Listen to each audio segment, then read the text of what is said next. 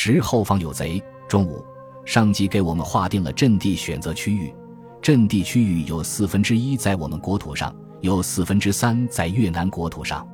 我们反复斟酌，还是不过界的好。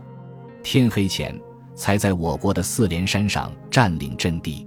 四连山紧靠河口县城的东南侧，面临越南老街，是四个海拔二百米左右的高地连在一起。我们就在第三个山顶上，山顶上是一块平地，只能站五门炮的地方。六炮就安在了高地与四连山主峰连接的鞍部。射击时，一到五炮可以直接喊口令指挥，六炮就扑过去一条电话线。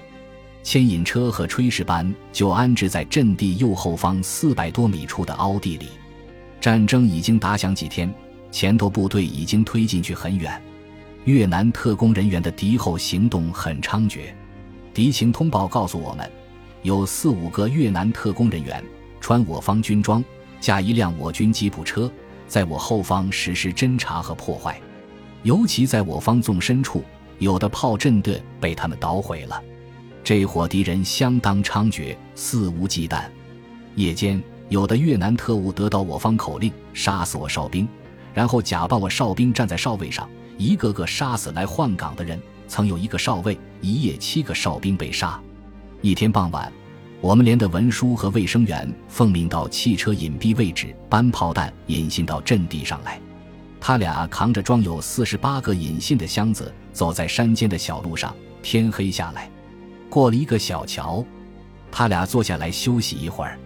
这时，从山间的小路上疾步走过来三个老百姓模样的人，向他们打听。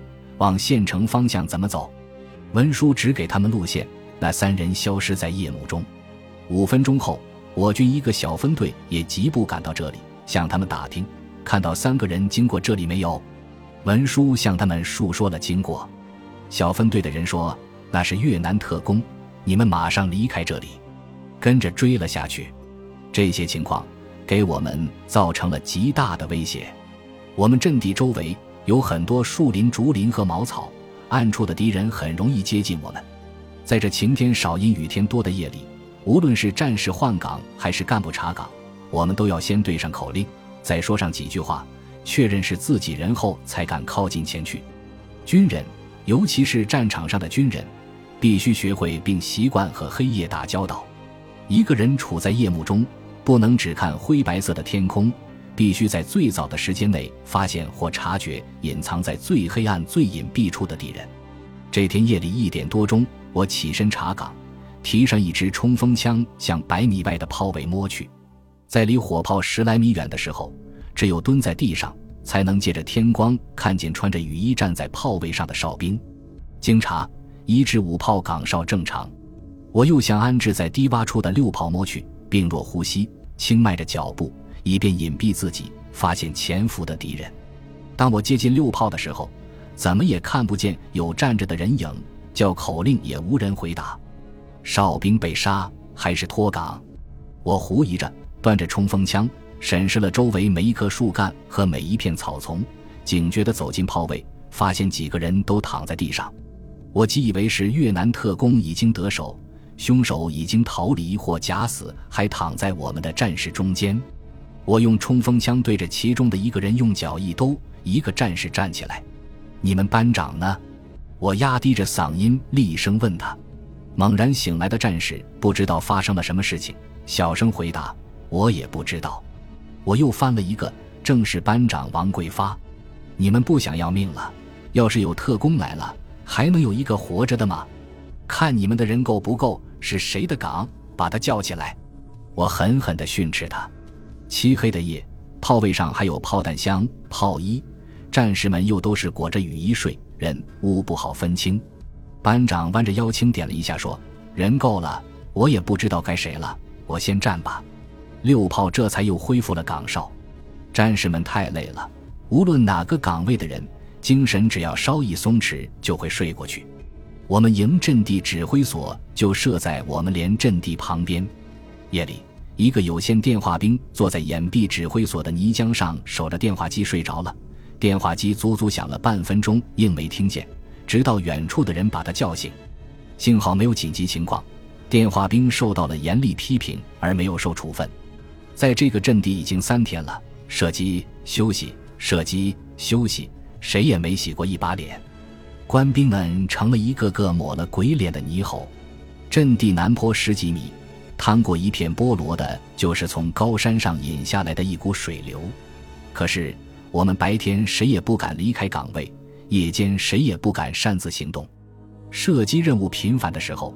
民工扛着纸箱送烟到炮尾后方，战士们会轮换着跑过去，每个人都是掏出一把碎钱塞到民工手里，说：“师傅，最好的来几包，有多少钱购买几包，找回多少钱全是师傅的事。”我军占领的越南土地上，经常有他们的武装力量活动。越南老太太在路边假释殷勤地给我们后续部队送水送甘蔗，毒死过战士。战前，越南人针对我们修筑了许多山洞。我军攻过之后，洞里的敌人借着草深林密潜伏下来袭击我们。一天下午，我们正在为转移射向，紧张地构筑阵地，像一声长长的口哨，敌人的一发炮弹向我们阵地飞来，在我们阵地后面不足一百米爆炸。我们第一次摊上了挨打的范儿，全连官兵立即卧倒，这使我们非常气恼。如果发现敌人一点点踪影，我们的六门火炮就会立即还击过去，打烂他狗日的！爆炸过后，我们马上爬起来构筑阵地，约十几秒钟又来了一发，我们再次卧倒。该死的敌人看来是盯上我们了，向我们阵地接连不断的打了二十多发炮弹，害得我们也卧倒了二十多次。最近的炸点离我们不足三十米，剧烈的爆炸声震耳欲聋，碎石和灰土砸落在我们身上。王八蛋，瞎眼的越南兵！我不自觉地骂出声来。我们的汽车司机们在车上打扑克，知道遭炮弹袭击就往猫耳洞里跑，只是一些土块打在他们身上，没人受伤。阵地构筑好后，我们连续的进行了几轮射击。天。慢慢的黑下来，越南地区的景色已经看不清楚。这时我要到六炮去看看。刚下山坡两步，几乎在听到呼啸的同时，一发炮弹在我右边二十米平地和山坡的棱线下爆炸。我本能的跳了起来，听见弹片在身边飞过，咔嚓一声，只见我正前方的橡胶树被弹片削下来一只大叉。我真是幸运极了。在事后的几年里。我一直问自己，当时为什么没有趴下，而是跳了起来？也渐渐地明白了，平常演习时卧倒、匍匐前进这些看似无聊的动作是多么的重要。没有刻苦的训练，就没有正确应对突发事件的机能。看来，敌人这种炮弹的袭击打人是次要的，他们更重要的目的是，总想用几发炮弹击中我们的弹药而引起爆炸。在界河那边，离我们四公里处，我军要在一个村庄附近创建弹药转运站。我们的部队在勘察这个村子时，只发现了一个孕妇，认为她肚子大了，逃跑不方便，才留在村子里，就没有警惕。两天后，我军在这里囤积了二三百车的弹药，越军打了两发火箭炮弹就引爆了。这是他们在抗美战争中惯用的手法。游击队员背上火箭炮弹，接近目标后，他们在地上用土堆一个弹床当发射架，拉上导线，用八节一号电池一串接，炮弹就发射了，用以偷袭美军的飞机场、弹药库等。爆炸持续了四个多小时，我们看着不断爆炸的火光和升起一二百米高的烟尘，心痛极了。我们咬牙切齿，既恨越南兵的狡诈，又恨我们警戒部队的疏忽。爆炸平息后，我军人员去清理现场。一个藏在猫耳洞里活过来的我军士兵听到外面有脚步声，高举着双手挪出洞口，而那个大肚子妇女却活不见人，死不见尸。